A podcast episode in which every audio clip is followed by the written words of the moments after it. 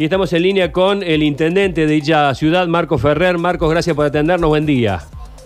¿Qué tal, Sergio? Buen día, ¿cómo estás? Bueno, muy bien. Eh, ¿Cuáles son las razones por las cuales Río Tercero se mantiene indemne a todo este tipo de, contagios?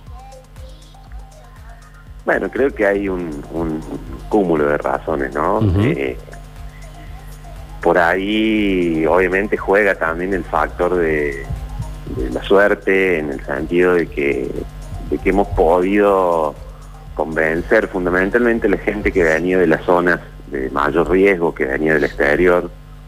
Nosotros aproximadamente hemos tenido unas 600 personas que llegaron de viaje y las 600 personas fueron monitoreadas desde el minuto cero y hemos logrado eh, el compromiso de esas familias, ¿no? porque han respetado la, cuarentena dentro de sus casas aislados.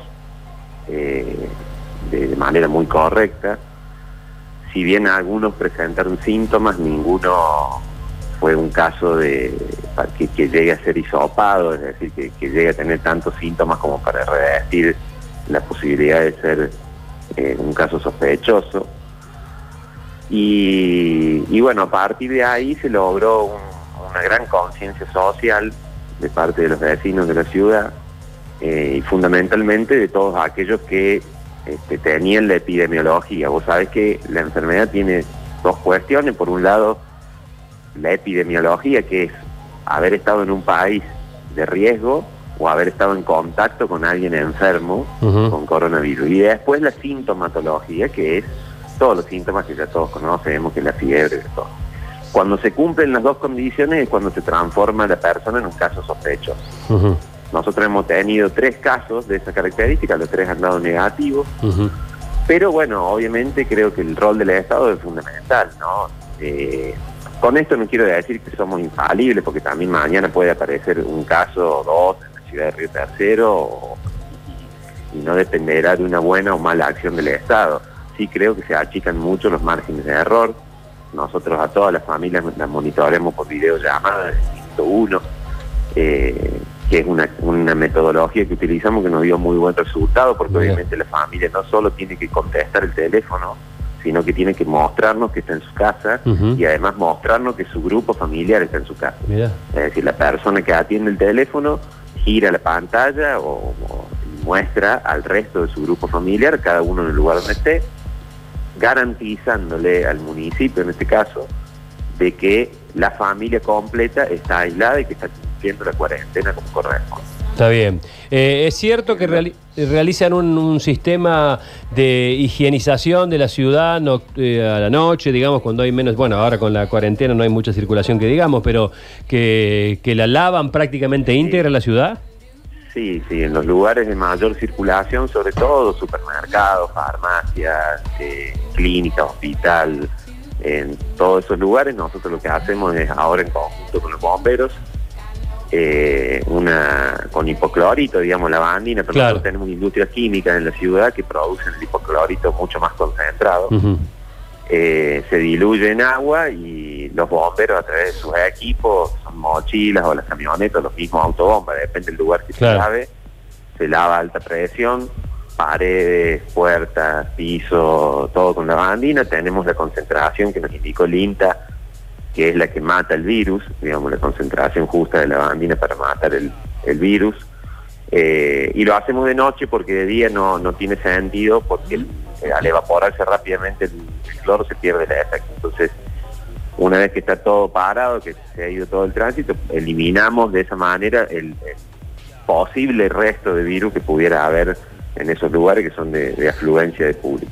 También lo hacemos lo vamos a empezar a hacer en los puestos de control con los vehículos que ingresan de otras ciudades, fundamentalmente las ciudades que ya están reconocidas como, como ciudades de transmisión o, como puede ser Buenos Aires, provincia y demás, pasan muchos camiones, entonces tratamos de, y le tomamos la temperatura a todos los conductores que ingresan a la ciudad. Claro, intendente, eh, una preguntita más le quería hacer con respecto al movimiento y al funcionamiento del comercio, teniendo en cuenta esto lo que usted mencionaba, ¿no? del tránsito que hay por, por Río Tercero.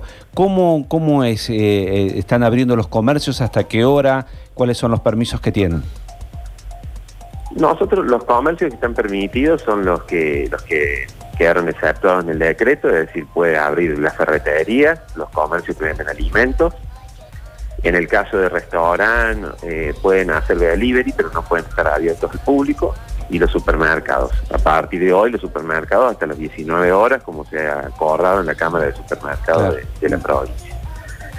Eh, la circulación nuestra, nosotros intentamos medirla, tenemos varios puestos de control interno en la ciudad con una planilla mediante la cual nosotros contamos la cantidad de vehículos y venimos siguiendo una estadística aproximada de cuántos vehículos circulan o pasan por los puestos de control.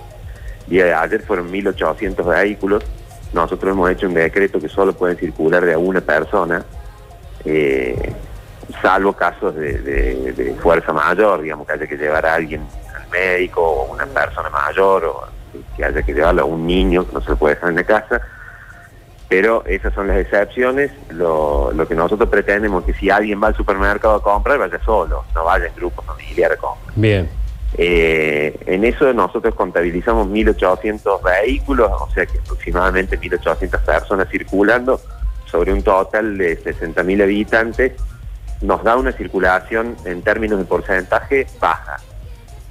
Obviamente eh, lo vamos monitoreando día a día y nosotros lo que hacemos con esta estadística es usarlas de basamento para tomar decisiones. Es decir, eh, las decisiones en cuanto a, las restricciones que vamos tomando van siendo en función de esa estadística. Si yo veo que la comunidad no está respondiendo al, requerimiento de quedarse en la casa, me pongo más restrictivo, digamos. No, no es, intentamos tener eh, sustento eh, estadístico para tomar las decisiones. No, tampoco queremos ser restrictivos porque sí, pero obviamente tenemos gente que entiende la problemática y que, intenta salir lo menos posible de su casa y tenemos otra gente que no. Y bueno, eh, lamentablemente uno en esto tiene que tomar decisiones para todos tratamos de equivocarnos lo menos posible, como digo Está claro. No, quiere, no quiere decir que acertemos siempre. Bien, bueno, eh, para toda la gente de Río Tercero que nos está escuchando a través de Deport 3 891, charla con el intendente de Río Tercero, Marco Ferrer, eh, que el próximo sábado a las eh, entre 18 y 20 en el debut del programa Totales Sábado por la pantalla del 12, vamos a estar con Anita Medrano, que es periodista y es este, ah, nativa de Río Tercero. Vamos a estar recorriendo la ciudad en vivo, porque el programa va en vivo, recorriendo la ciudad para mostrar un poco, bueno, la ciudad, no sé si la más sana de Córdoba, pero una de las ciudades más sanas de la provincia de Córdoba. ¿No, ¿Nos va a abrir las puertas de la ciudad, intendente?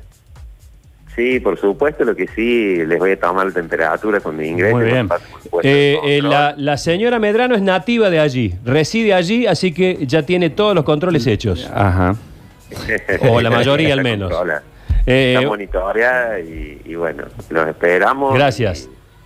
Y, muchas gracias por visitarnos y gracias por, por la nota. Ojalá que sigamos así como venimos. Un abrazo, un abrazo, Marcos. Un abrazo grande,